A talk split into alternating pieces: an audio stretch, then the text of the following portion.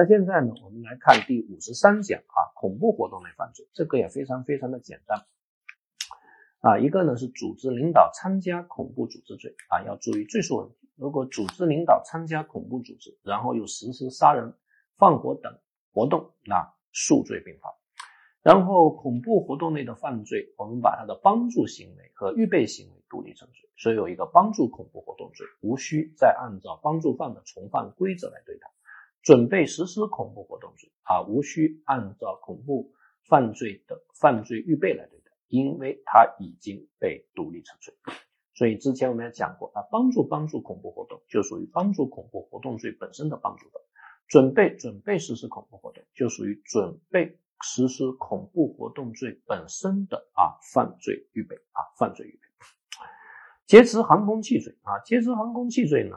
但是暴力胁迫或其他方法啊劫持航空器，所谓的劫持航空器啊，那就必须要控制航空器啊，要按照劫持人的意愿啊来控制航空器。所以劫持航空器的对象可以是正在飞行中的航空器，也可以是正在使用中的航空器。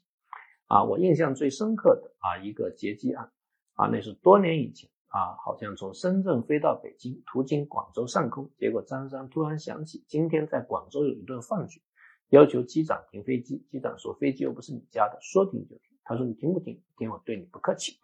机长没有办法，紧急迫降啊白云机场，所以直接把张三请了进去，等待他的至少是十年以上有期徒刑。因为劫持航空器罪，它是一个典型的行为法，是一个抽象危险法，只要有劫持行为。啊，那么就可以构成劫持航空器罪。因此，劫持航空器罪呢，要注意跟暴力危及飞行安全罪两者的区别。因为暴力危及飞行安全是针对飞行中的航空器的人员使用暴力危及飞行安全。那因此，这个罪呢，它是一个具体危险犯，而劫持航空器罪呢，是一个抽象危险犯。啊，暴力危及飞行安全必须要危及飞行安全。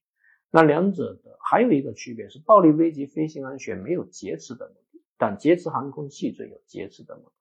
暴力危及飞行安全通常指的是在飞机上打架，啊，这个这个喝多了啊，打乘客，打完乘客打空姐，啊，打完空姐走到机长办公室说你们起来我开，啊，所以第三组行为呢，可能就是劫持航空器了。但前两组行为呢，如果危及飞行安全，那直接定的是暴力危及飞行安全罪就可以了。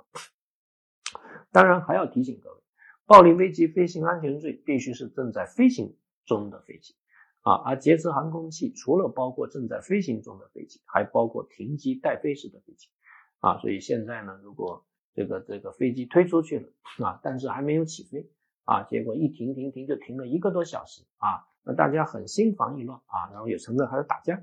那么在这种情况下呢，能不能定暴力危及飞行安全罪啊？我看呢就不能够定，因为它并不是正在飞行中的飞机。然后各位呢可能还要注意一下我们之前讲过的管辖权的问题啊，劫持啊民用航空器这是国际犯罪，那如果劫持的是军用航空飞机，那它就不属于国际犯罪，属于国内犯罪。劫持船只、汽车罪啊，大家知道有这个罪啊就可以了。啊，那考的呢是很少很少的，我印象中只考过两次。啊，有一次呢是考过张三要去参加姐姐的婚礼，结果没车了，劫持了一个运煤车去参加姐姐婚礼。到达目的地，给了司机两百块，说求求你别告我，我也没办法，要参加姐姐婚礼嘛，姐弟情深。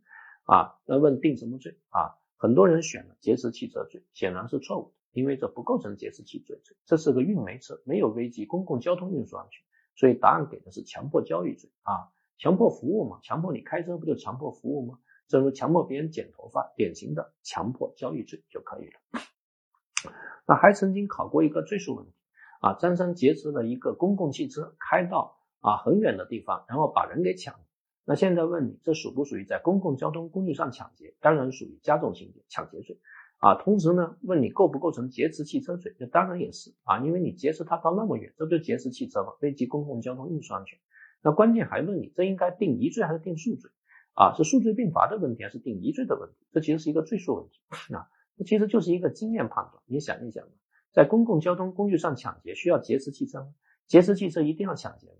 不需要，所以两者不具有伴随性。那因此直接数罪并罚就可以。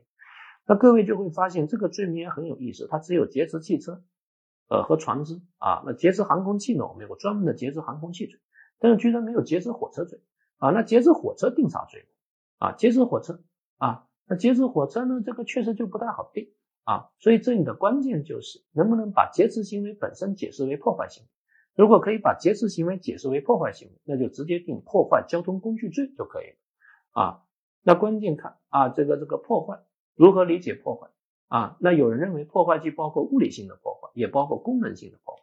什么叫功能性的破坏啊？我把你杯子砸了，这是物理性的破坏啊。我在你杯子里撒了一泡尿啊，所以给你洗干净嘛，怎么那么矫情啊？这个可能就是啊功能性的破坏。如果我们认为破坏可以包括功能性的破坏啊，那就可以定破坏交通工具罪。但是如果你接受不了的话，啊，那就可以直接定一个兜底罪，以危险方法危害公共安全罪就可以了。因为这些知识点它都是有争议的，所以如果要考你啊，他一定会采取求同存异的考法。怎么考呢？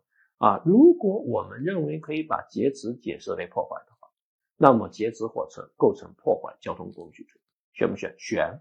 如果我们认为不能够把劫持解释为破坏的话，啊，那就可以构成以危险方法危害公共安全罪，选不选？也选啊。这其实很简单啊，求同存异啊，我们只是在浅海去学习游泳啊，所以大家不要那么的非此即彼啊，不要学了法律之后就天天干干干，天天辩辩辩，那毫无意义啊。我一看到在那搞辩论的，辩辩辩辩辩啊，只是逞口舌之快的那些啊，搞辩论的，我真的就只有啊，这个赶快跑啊，避而远之啊，因为你要知道人类的知识太复杂了，所以不要非此即彼。啊，我们的辩论是辩证啊，真正的辩论是辩证啊，通过辩来获得啊一种接近真理的证啊，而不是只为了辩而辩啊，那只辩只辩只论有什么意思？不就口嗨吗？对吧？啊，人生已经那么累了，还需要天天口嗨吗？啊，好了，这个大家是要特别注意。